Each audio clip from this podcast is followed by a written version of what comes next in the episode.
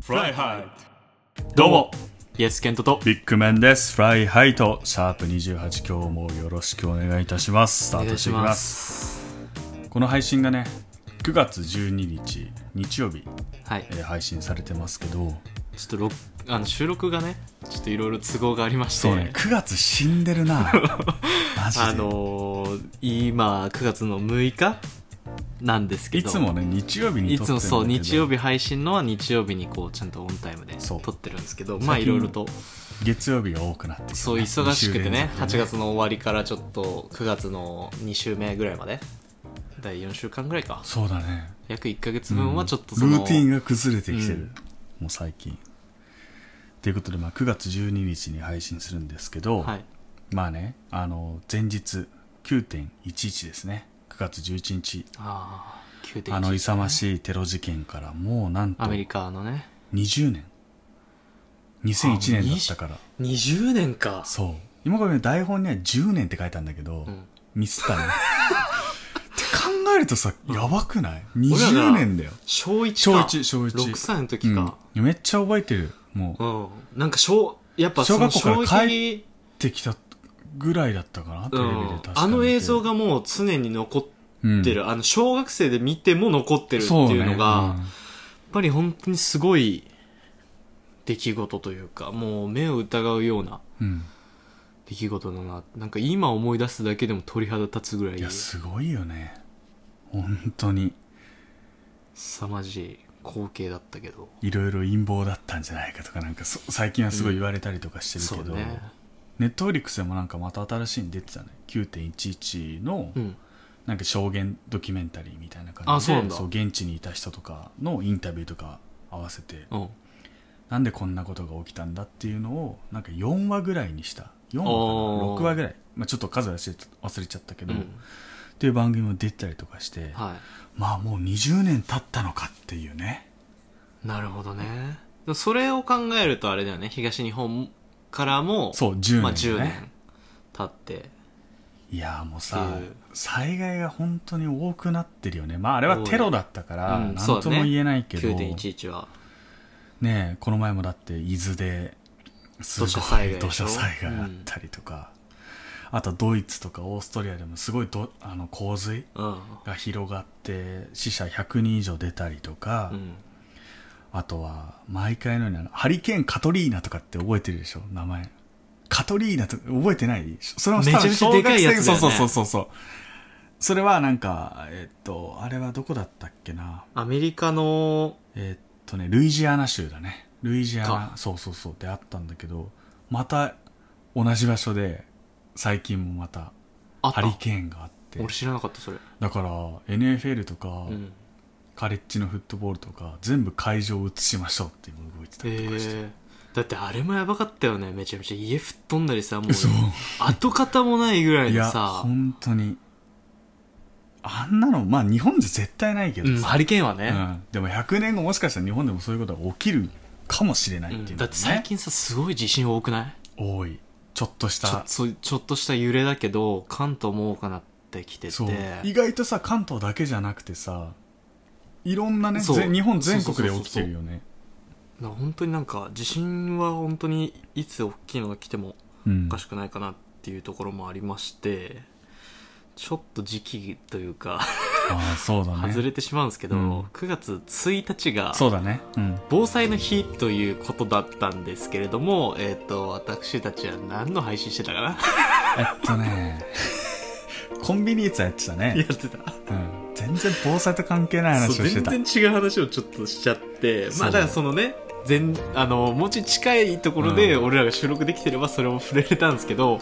今更になってちょっとその防災というかそうだいうとねころをちょっと考えようかなと9月はでも防災月間なんで月間ね、そううんだ一応防災についてちょっとこう触れといてまあ本当に今多くなってきてるからこそ自分たちがそういう事前にねなんか起きた時のためにっていう予防策っていうのはできると思うんでずっと言われてるもんね関東で30年以内に大地震が来るって今年来るって毎回言われてるからね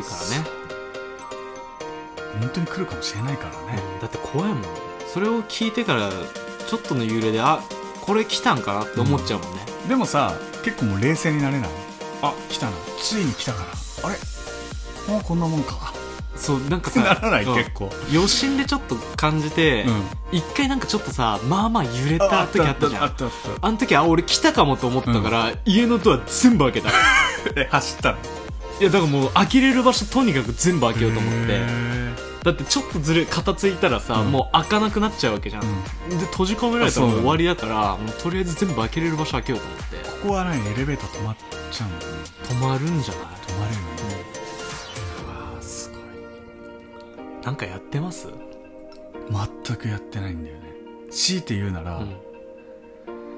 備蓄うんぐらいかあなあだからあちょっとのなんかリュック売ってるじゃん、うんうん防災用のねそ防のな災ん備蓄か2万円ぐらいしたんだよそれいっ、それ買っとかないとなと思って一応買ってはいるけど、うん意識的にその取り組んでることとか全くなくて確かにななんかそれ持ってるだけでもすごいと思うけど、俺持ってないからああそのえでもさ水とかあるないのペットボトルとかさ俺家で水あの蛇口から出ちゃうタイプのあれだからそっか浄必水要もないのか必要でも買わないとなって思ってやるっぱ水だけは絶対だってそれも多分止まるかそうらそうそうそ震うそう災来た時そうそうっそうてだからペットボトルで絶対持ってなきゃいけないなと思ってるかからるどっかで買おうかなっていう感じあとあの仮設用トイレとかそうだねはあるけど、カップ麺とかも一応何個かはストックしてるあそうなんだのはあるいつ何に起こってもいいいやー水だけはまああと時期にもよるよね夏に災害が起きるのか、うん冬に災害が起きるのかによってそうだねだから3.11なんてめっちゃ寒い時期じゃん東北そうの冬なん3てさ月春になりかけてるところだかうら、ん、ちょっと雪解けとかもあるし夏は夏で水飲む量も増えるしね、難しいところではあるけどなんか面白いサイトあるって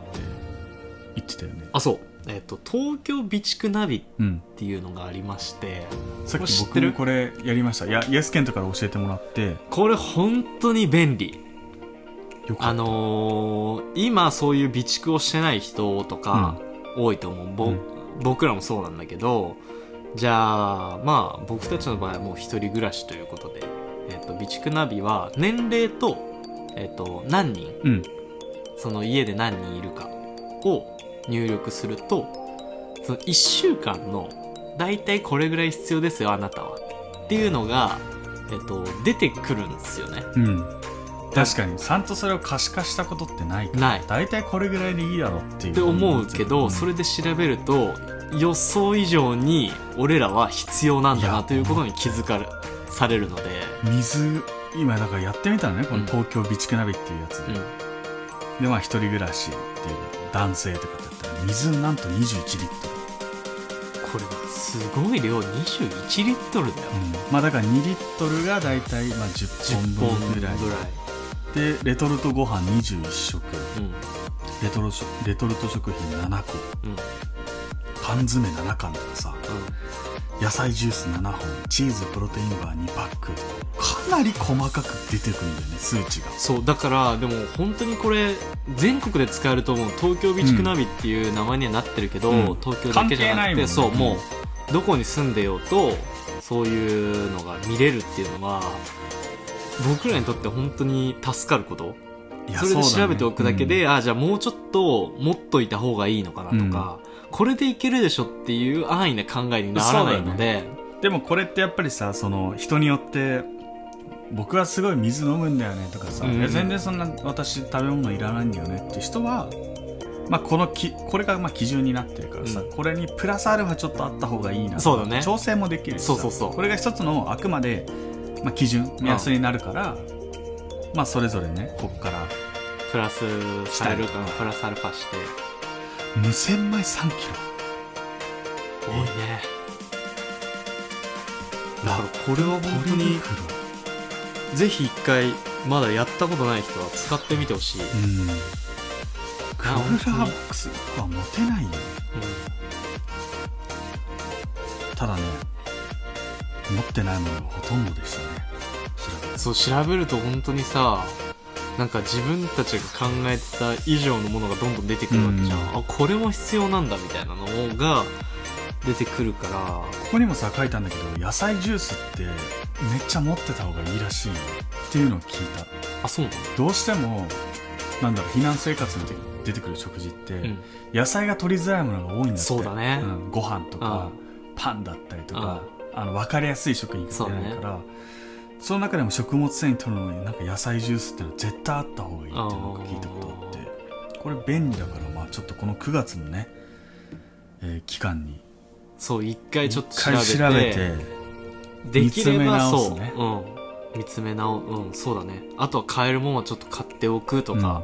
ストック作っておくっていうことが必要になってくると思うのでぜひちょっと一回調べてみて東京に住んでない人もねうん、ぜひもう多分日本全国いつどいつ何時何が起こってもおかしくうない、んまあ、気候変動の問題もあったりするからね。ということで、まあね、9月、まあもう半ばにそう差し掛かりますけど、今すぐね、まあ今だと Amazon ですぐ買えたりするからね、えー防災について見つめ直す、えーそんなきっかけをね、この、ポッドキャスト聞いてる人は、えー取り組んでいただければなと、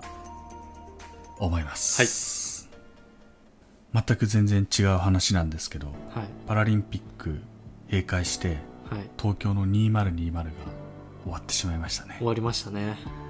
オリンピック始まって延期してっていううんうんなかなか激動の大会でしたけどでねちょっと私パラリンピックはい開会式と閉会式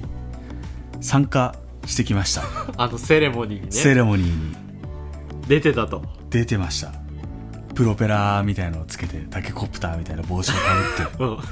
て出てましたあのーちょっとラジオの相方なんですけど、はい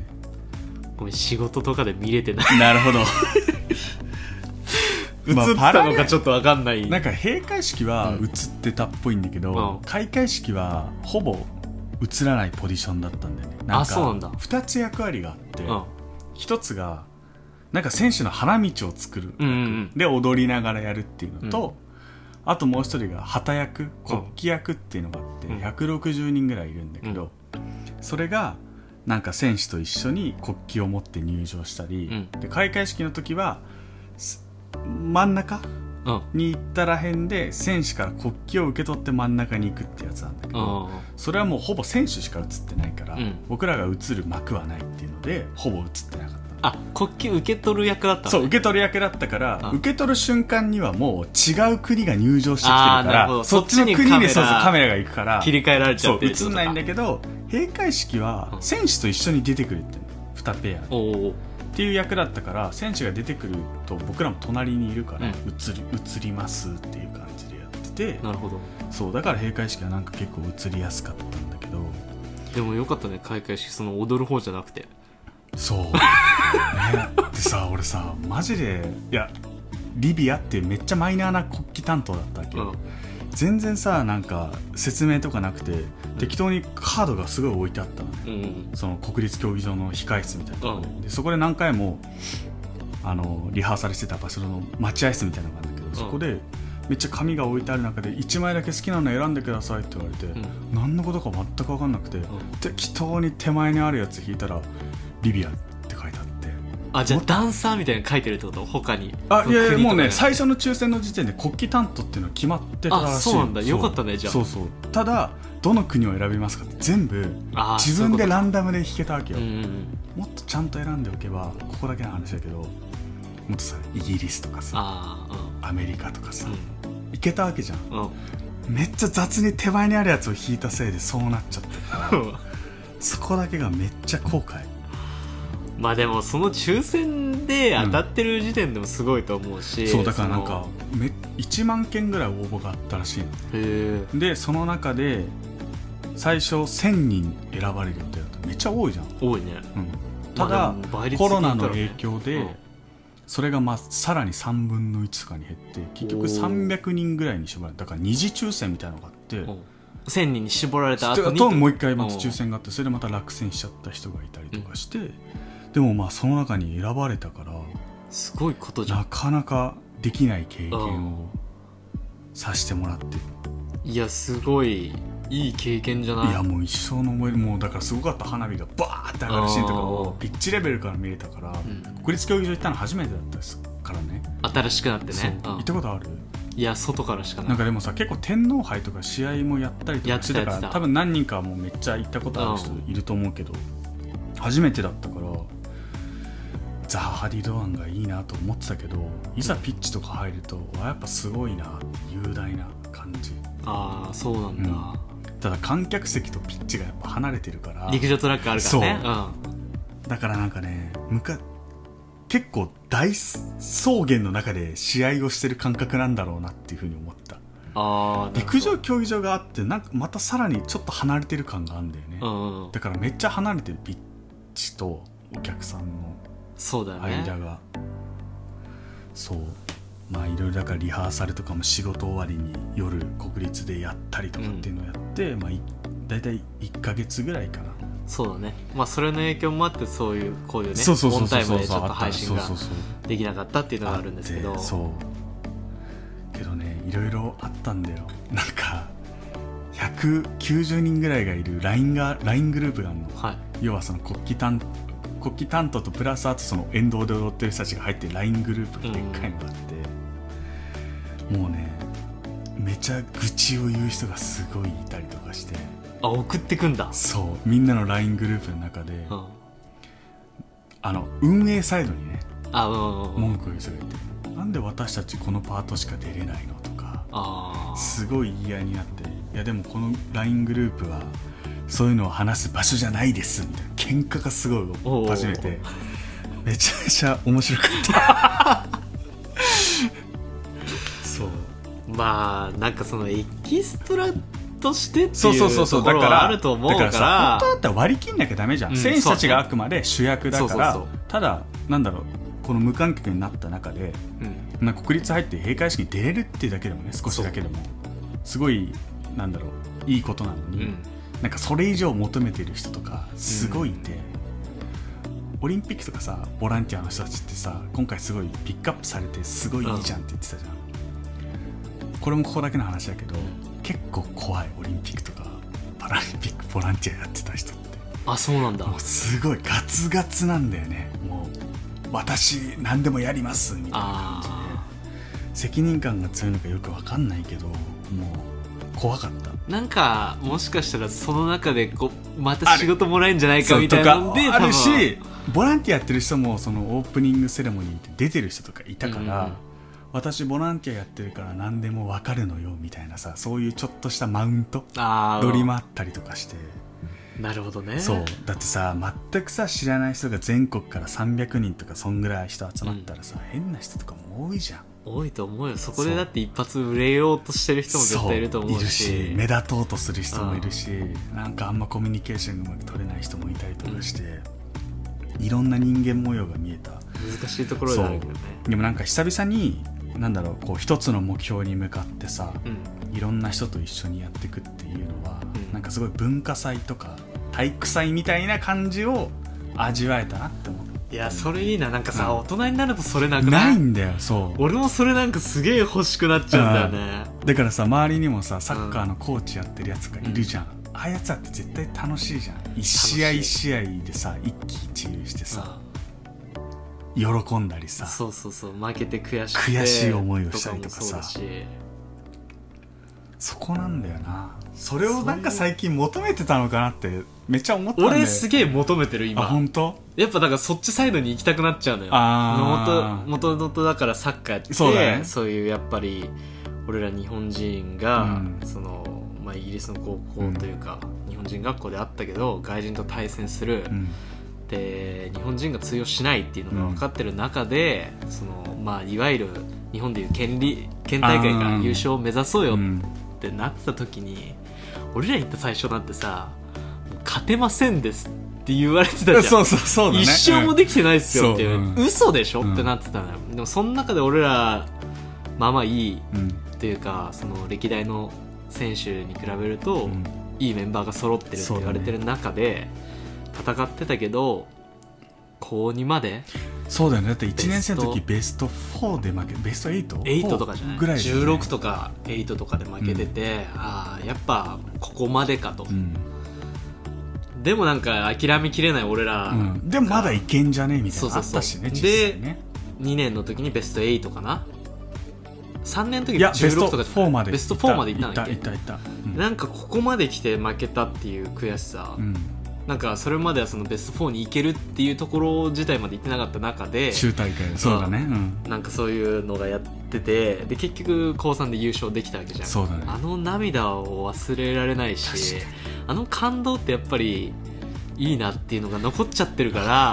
ら大人になるるとなんかさもう仕事ってちょっと違うんだよねここだよな全部、うんチそうなんだよームでやろうよじゃなくて、こうでなんかそのポンって抜けたいみたいなのばっかじゃん、あとやっぱり複雑じゃんサッカーとかってさ分かりやすく勝ち負けがはっきりしてるけど、うん仕事とかになるといろんな人の考えがあったりとかそうださ、まあ、一つはも一つの目標に向かっていくっていうプロセスは全く同じだけど、なんだろう人間関係なんだろう深くないんだよねそこ熱量を持った人たちは確かに集まったりとかするけど、一つの目標に向かってそれを取り組むってななった時になんだろうちょっとこう一歩引くじゃないけどさなんかその中の子じゃない、うん、だからうねそのそう誰かの失敗を全部みんなでじゃあカバーしてあげようとかじゃなくて、あいつミスったわあそうだね俺今チャンスかもみたいなところとかの人が多くないあわかる役割もはっきりしてそるかうら、ね、思っちゃうんだよねそれがそれをなんかもうちょっとさやっぱ俺 うんそう俺の考えとしては社会人になってもそこをこうカバーしてあげて、う全員でその目標1個を達成するようにしようよって思いたいのになんかそのでもやっぱその密度ってあのスポーツにもやっぱ勝らないんじゃないかなって思っちゃうよね,、そうだからそうなるとやっぱそういうスポーツ系のいいなって思っちゃう、現場ねうん良さうん、うん、あれがそのなんかチームというか、うん大切なことなんだなって本当に思う思わされるなんか閉会式も日本の選手とかがすごい近くにいてみんなで和気あいあいとか喋ったりとかしてたんだけどさ、なんかボッチャで金メダル取った人とかっていうのも、すごい顔が生き生きしてたし、うんアスリートの人たちやっぱりもう大会を終えてメダル取った人はみんなこうメダルつけたりとかしてて、充実感があって、うんあなんかそういう生き方をしたいなって思った のめちゃめちゃなんだろうこうやり遂げたぜみたいな経験うがんまだそんなないからさなんかなくなるよね、うん大人になるとさでもやっぱりこう一つの目標に行くとみんなで一緒に取り組んで、悲しんで、うん喜んで、うんみたいな経験が欲しいね欲しいねでもそれ1個できたのはでかいと思うよビッグマンはあそうだねだから楽しかったけどでも今もう終わっちゃったじゃんそれが、うんだからそういった経験をもっと、ね、日常的にやってったら、やっぱなんで過去に戻りたくなるのかなと思ったら多分そこだと思うんだよねそこだと思う究極結局ねうん特にスポーツやってた人はそうだと思うな、あれだけ頑張ってたっていそううところでなんかさ、まあ、チームスポーツだったしねうん嫌な部分もあったしさ、あったよそれは余計あの練習しきんどいつ部か分っもたあなっとたかしねさ、うんなんかもういざこざとかもぶつかり合いとかもあるしさ、なんでこうしないのみたいなとかさ、ね、練習中も喧嘩あったしね削り合ってなんかそうやってたけど終わってみるとやっぱなんかその達成できたといういかや、そうだよ毎日こんなに感情を揺さぶられるんだっていうぐらいねうん、だってうまくできなかった日はやっぱ落ち込みしさ仕込むしなんかもうめ一か緒に飯そうそうそういっつも食ってたんだけどわかる何人と喋らない時もあったしあさ ったよねなんかねそういうのもあるけどえすごい一日一日にドラマがね、あったけどね大人になるとないねなかなかないでも知らないとこにどんどん飛び込んでくっていうのもありなんだなっていうのがなんかすごく感じたまあそうだねうんっていうねまあしみじみしたお話 今日結構真面目な話ばっかりね防災からだ防っ災て、からねまあねそう教育系だし、そう だねね、子供たちにね今日はぜひ聞いてもらいたい いや今の若い子たち、ね NHK 教育大人もそうだなこの話はうんパラのこういうあそうだスポーツ社会人系に関してはねねもう入った人、うんマジで聞いてほしい、うん全然パラリンピックがどうこうとかどうでもよくてもう本当に1ヶ月そのやりきったってことがうんめちゃめちゃ充実してた本う当んうんにいやでもいいなでもそれれがもっと欲しいなって思った欲しいよねうん、その世界としてもっとこうそうそれはもしかしたら仕事じゃないかもしれないしね仕事以外の場でそういうのがあるあってもいいと思うし、うんそれがでもな俺的に仕事にうんもつながってっていうそうだか、ねうん来るともわっかとんなよいだったらりフライハイとかさちょっとぜひイベントをやりませんかって将来なったらうさわそういうこともできるかもしれないからね重いなそうバッシングの嵐な気がするな軽い発言しか してないから俺らやでまあ芯を捉えてねそうだね俺らなりのねそうラジオ意見をこう DJ 的な感じで、うんそういろんな目線からね情報賛否両論だからねそうだねいろいろうん、いろんな情報をいやそうだよって思ってくれる人もいれば、うんちげえだろいやクソがっそうて思われる時もあだっると思うけてどオさリンピック・パラリンピック終わってせいぜいししてる人も絶対いると思ういいるいるいるいるでもなスポーツばっかやってんだよ、うんって思う人もいるしでもコスロポナーだツ見てねそうそういうなんかいろんなドラマ出るか出ないかとかのなんか心境もあったしそういうなんかドラマというかうね、んそういうところもやっぱやってよかったなって選手は言ってるしそうだよねサポートしてくれた人たちのおかげでできたって言ってるところは、サッシャさんもインスタですごい人生観変わったとかって言あってたもんねあの人も羨ましい仕事してるないや本当だよ忙しいけどね忙しいね本当に深夜は F1 とかやってるね F1 やって朝からステップ1やってステップ1終わったと思ったらリオ会場オリン、えっと、バスケの会場行ってアナウンスして目指してよイエスケンとかサッシャをまただもう耐えきれないよ俺なんで死んたるでもと思うよ楽しいと思ういや絶対楽しい絶う対楽しいん、あれは絶対楽しいと思うああいう仕事の仕方したいよねわかるだからなんかそ普の通がやっぱ似合わないんだと思うよ多分そうだねうんいろんなとこ行ってこ毎う日そう毎日違う毎日うん芸能人向きなのかもしれないあねそうかも俺しれないそうマジでいろんなとこ行ってそういろんな人と毎日がスペシャル関わってうんらいろんな経験をして確かにそうだね、はいそうということで、えー音楽に行きたいと思います毎日がスペシャルフライハイと今夜もお別れの時間となりました。えっ、と、まあ、毎日がスペシャルは流れませ んが、なんであの、音楽流したらアウトなんでそ 今。うだ ねあのぜひ検索してください竹内まりやで毎日がスペシャル、うんちょっと聞きながらね、はいエンディング迎えていただければいいかなとドゥ。ンそれ最後流れるんでそれまでちょっとだからそうだねそれまでの間今ちょっと流してもらって、各 自で雑鬼雑 入れれないだから。うんそういうのありんじゃないなんかこういう曲流して。ああ、これを聞いてください。そうそうそうそうサジェストンするのね。うんいいね。それもありだね。ありちょっとありあり今後入れていくかもしれません。一回休憩入ります、みたいな感じ。そうそうそうそう そう。流せないからねいや。紹介みたいなのでもいいかもしれない。あの、ちょっとオープニングのところで言った防災関連で、うん。あの、最近ちょっと、最近でもないか。結構前なんだけど、半年ぐらい前なんだけど、買ったものがありまして、お、何ですかラジオを買いました。 あ、え、半年前。じゃあ、ほんとラジオハマっだったた時ぐらいか。うん。で、やっぱその時、ちょっとなんかね、やっぱその、地震がちょっと多かった気がしたのね。うん。で、あ地震多いな。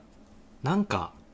あった方がいいな。うん。で、いろいろ、その妄想というか、ちょっと考えるのが好きなので、あそういこう。れ自分でシミュレーションしてたのそうそうそうシミュレーションみたいなのするのちょっと好 きで、考えた時に、じゃあ家じゃないところに行った時、テレビない。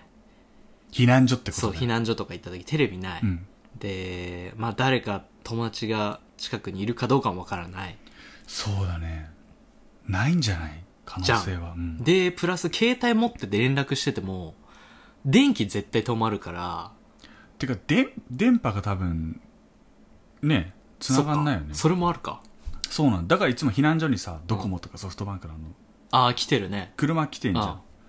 電波そうなっ届けたる時に、いや、携帯持ってても、持って1日2日とかか。充と思電って、ね。そう、充電。確かに。ってなった時に、ちょっといろいろ考えて、あ、ラジオあったらいいんじゃないと思ってうんうん、買ったんですよ。うんこれ超おすすめなんだけど、うんソニーから出してるおラジオなんですけど、商品紹介ちょっと商品お願い紹しま介になっちゃうんですけすど、ラジ、えっとね、ソニーから出してる、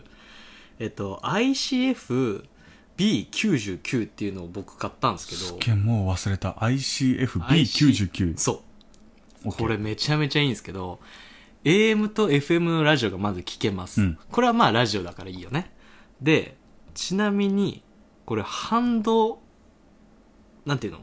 あ充電そう充電手回し充電対応へでーソーラーパネルもついてるんですよマジだかから電池いらないのへー俺今だから電池なしで聞いてんのよ電池は一応入れられる入れれるあそうなんだでも手回しとソーラーで貯めれるということは、あすごいねもう電池なしでいけますプラスここスマホ充電もできるんですよあラジオバッでテリーになるってこそとう内蔵バッテリーがついてるからすそげえのな手回し充電とかが対応されてるソあーラじゃーあパネもうあれルいらないんだ充電器いらないんだ充電器いらモバイルなバッいテリーそうだからもうこのラジオ1個持っとけば、もう携帯もずっと使えるしラジオも聞けるじゃあ今日ちょっと寝れねえな暇だなって時はこう回してればいいのそかう回してればいいずっともう無心で そうそうそう、ウィーンってずっと。で、これ、ライトもついてんの。ラジオなあのに。えライトってあの懐中電灯みたいなことそうそうそうそうへえで、すごいじゃん。で、水とかもちょっと、その、少量の雨とかだったら全然 OK。もうだから、災害用なんだよ、このラジオは。強いねそしかもなんかこうデザインが意外とクラシックな感う。じそう。でいいねちょっとおしゃれなあ感じのじゃん。ザラジオだねそうシンプルないや好昔きだっよぽい感じすごのい好き形で。うんで、一応、その、ポーチとかもついてて、うん非常時用に。うん非常時用の笛もついてくんの、これ。あ大事だもんねそれねで考えたらこのラジオ1個持ってけばほぼ生きられるな食食料ないけどみこれだけあれば精神面は確ちかにょっとはこういろいろとはい抑え抑えられると時いうはかそうラジオ聞いて手回ししちゃえばいいし人のそう声聞いてうんどんな感じかっていうのも聞けるんでこれちょっとおすすめなんでちょっとお値段はするかもしれないけど6 8000円ぐらいあでもさちょっとごめんねまた長くなるけど、うんめっちゃ思うんだよ防災のものとか調べてたらやっぱうん携帯って死ぬほど今重要じゃん、うんけどさ一生充電じゃんうんもうなんでああいうのって結構嫌いなんだよね充電ってもう電池でいいじゃんって思っちゃう派なんだよねああ全部電池だったら楽なのにって思うだって充電器あっても電源コードむ無理じゃん、ね、無理電源プラグないと無理だけど、電池はさ物体として持ってればさ、うんいけるじゃんだったら災害に強いのって電池なんじゃないのかなっていうのをねつくづく思うわけよああなるほどねだってモバイルバッテリーよりは小さいしさ、うんうん持ち運びやすいし、うんうん意外と持つじゃん充電より、まあそうだそねうそうなればいいのになっていつも思ってる なるほどねそれがそう防災について最近僕が思うことです、ね、防災に関してはもうだから結構いろいろ今あるよね、うん、あとカップ麺も最近見たんだけど、うん、水でいけるらしいんだよやっぱカップあ麺お湯じゃなくてってこと、へえでも美味しくなさそうじゃんじゃあ今度やってみるやってみようかなんかカップ麺とかミネラルウォーターを入れてで20分放置あそんなしのてつんだうまあでも20分待てば、うん普通に食べれるらしいんだよ食べれこ